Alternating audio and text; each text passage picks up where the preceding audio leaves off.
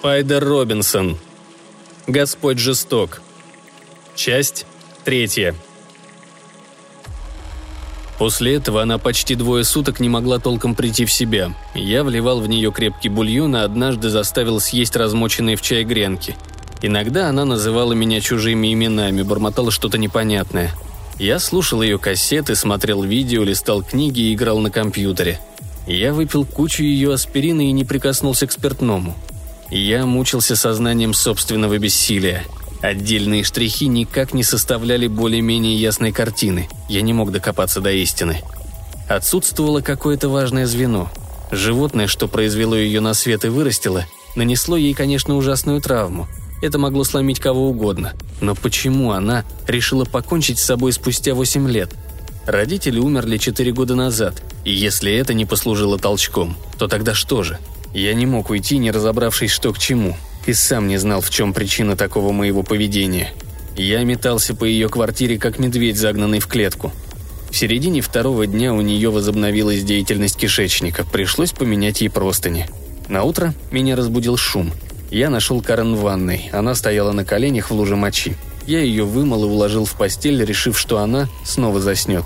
И тут она завопила – «Ах ты подлый сукин сын! Все ведь могло уже кончиться! И не было бы никакой мерзости! Зачем ты это сделал, подонок? Мне было так хорошо!»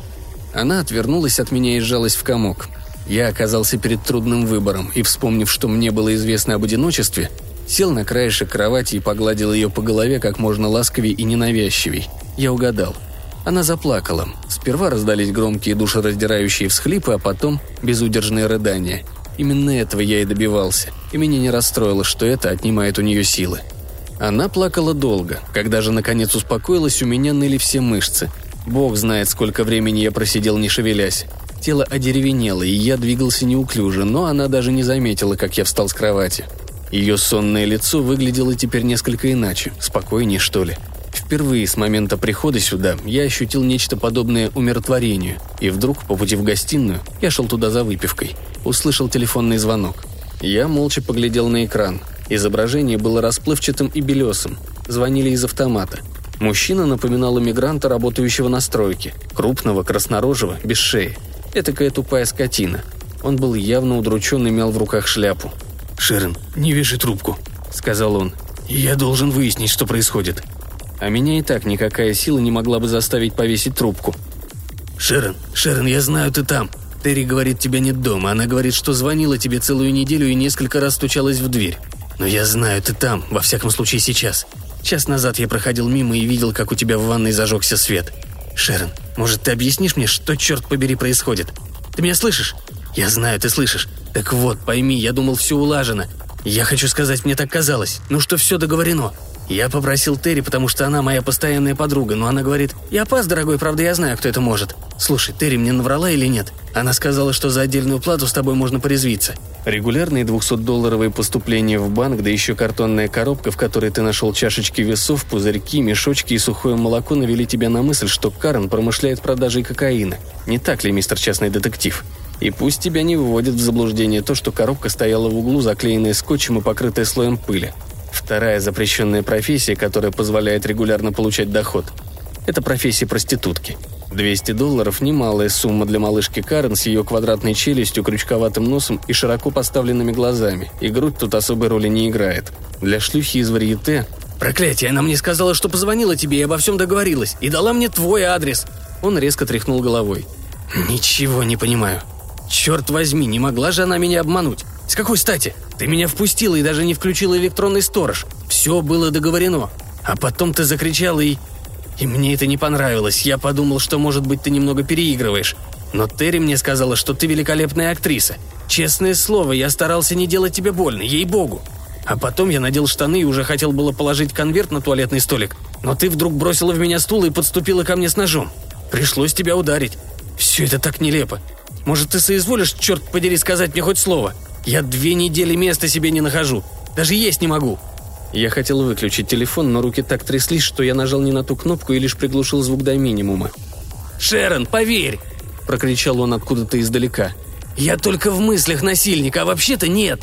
Тут я наконец нащупал выключатель, и мужчина исчез. Я еле поднялся, заковылял к бару и принялся отпивать из всех бутылок подряд до тех пор, пока перед глазами не перестало маячить его лицо, честное, озадаченное и немного пристыженное. Дело в том, что у него были пепельные волосы, квадратный подбородок, чуть крючковатый нос и широко поставленные голубые глаза. Говорят, у каждого из нас есть где-то двойник. А судьба любит играть с нами злые шутки, ведь правда? Не помню, как я лег спать. Проснулся поздно ночью с ощущением, что мне нужно раза два стукнуться головой об пол, иначе сердце больше не будет биться. Я валялся на постели, которую сам соорудил из подушек и одеял возле ее кровати, а когда продрал глаза, увидел, что она сидит и смотрит на меня в упор. Она кое-как расчесала волосы и привела в порядок ногти. Мы долго глядели друг на друга.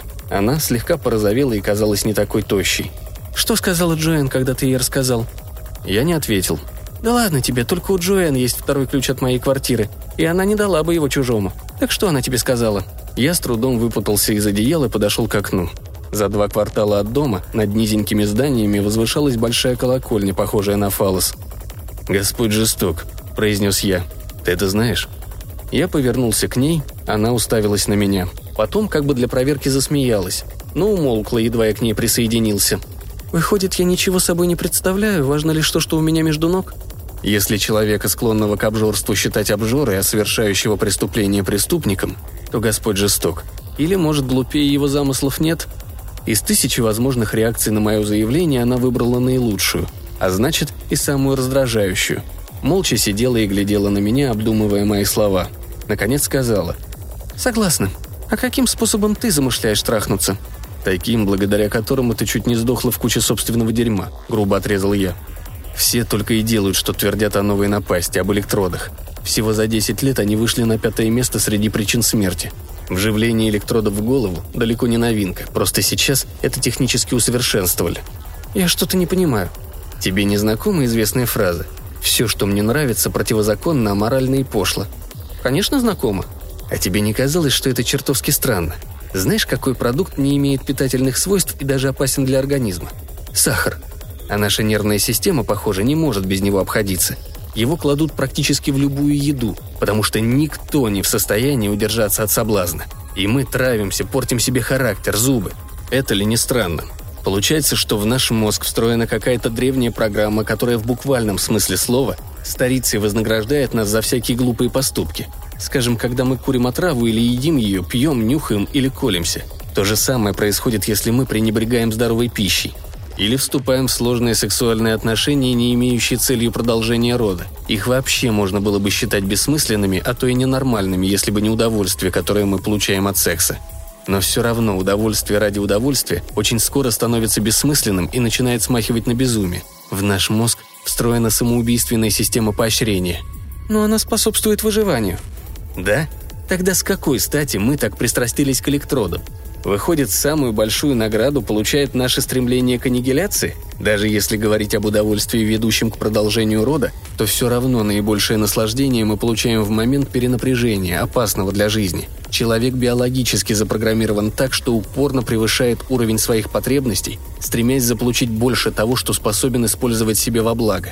В животных это не проявляется так ярко. Даже если вокруг всего полно, неразумное животное должно лезть из кожи, чтобы удовлетворить свои нужды. Однако едва в дело вступает разум, как все летит в тартарары. Человеку будет тесна любая экологическая ниша, куда бы он ни попал. Люди выживают только благодаря передвижению. Противном случае они бы умерли от невоздержанности. Колени у меня так дрожали, что пришлось сесть. Меня лихорадило. Я оказался себе больше, крупнее, чем был на самом деле и понимал, что говорю слишком быстро – и же нечего было сказать. Ни голосом, ни лицом, ни телом.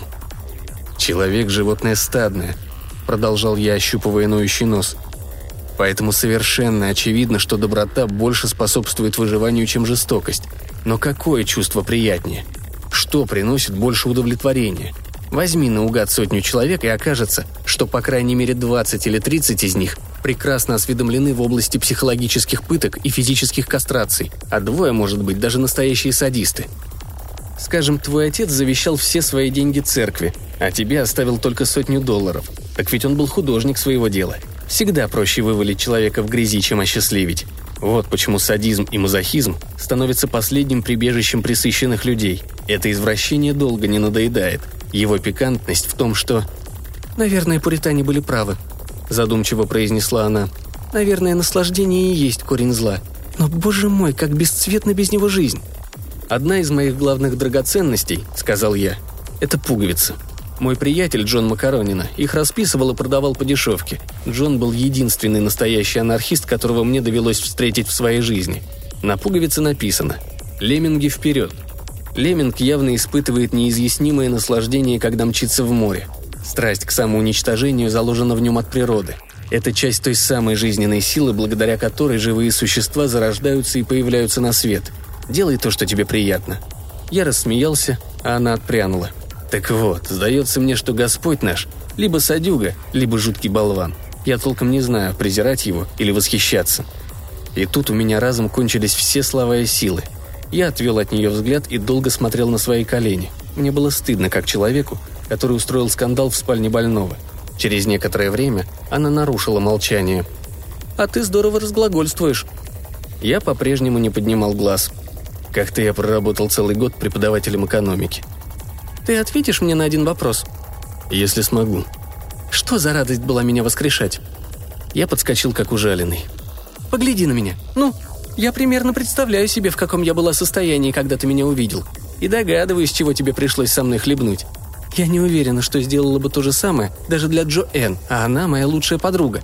Ты не похож на типа, увлекающегося больными бабами, и уж тем более, черт подери, на богача, у которого уйма свободного времени. Так что же за кайф ты ловил тут в последние дни? Мне хотелось понять, огрызнулся я. Видишь ли, я очень любопытен. И что, удалось?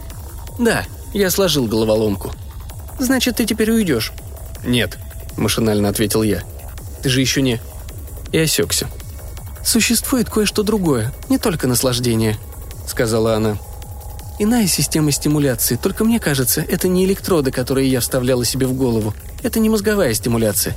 Можешь назвать ее стимуляцией мышления. Или просто радостью. Своего рода удовольствие, которое возникает у человека, когда он сделает что-то хорошее или преодолеет жгучее искушение совершить дурной поступок. Или когда постижение Вселенной кажется реальностью. Никакая другая радость не бывает столь ослепительной и жгучей, поверь мне. Но за это надо платить. За это приходится отказываться от удовольствий или даже терпеть ужасную боль. То, о чем ты говорил, конечно, правда. Нервные системы и инстинкты, которые мы унаследовали от животных, действительно портят нам жизнь. Но ты сам сказал, что человек – существо, которое вечно в движении, ему тесны любые рамки.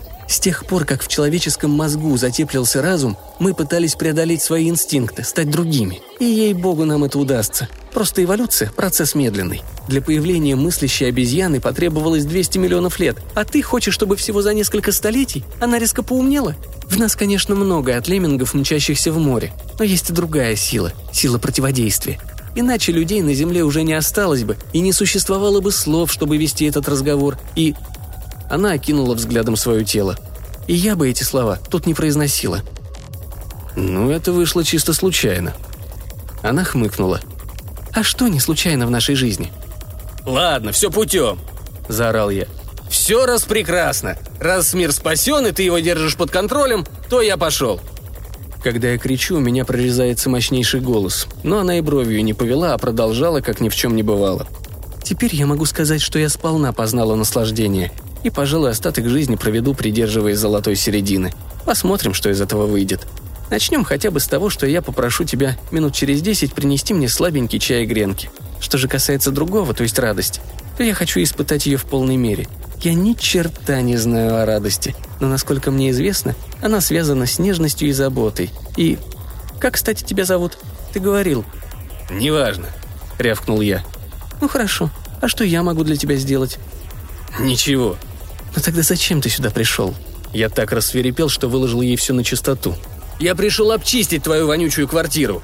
Она выпучила глаза, а потом бухнулась в подушку и захохотала, да так, что даже прослезилась.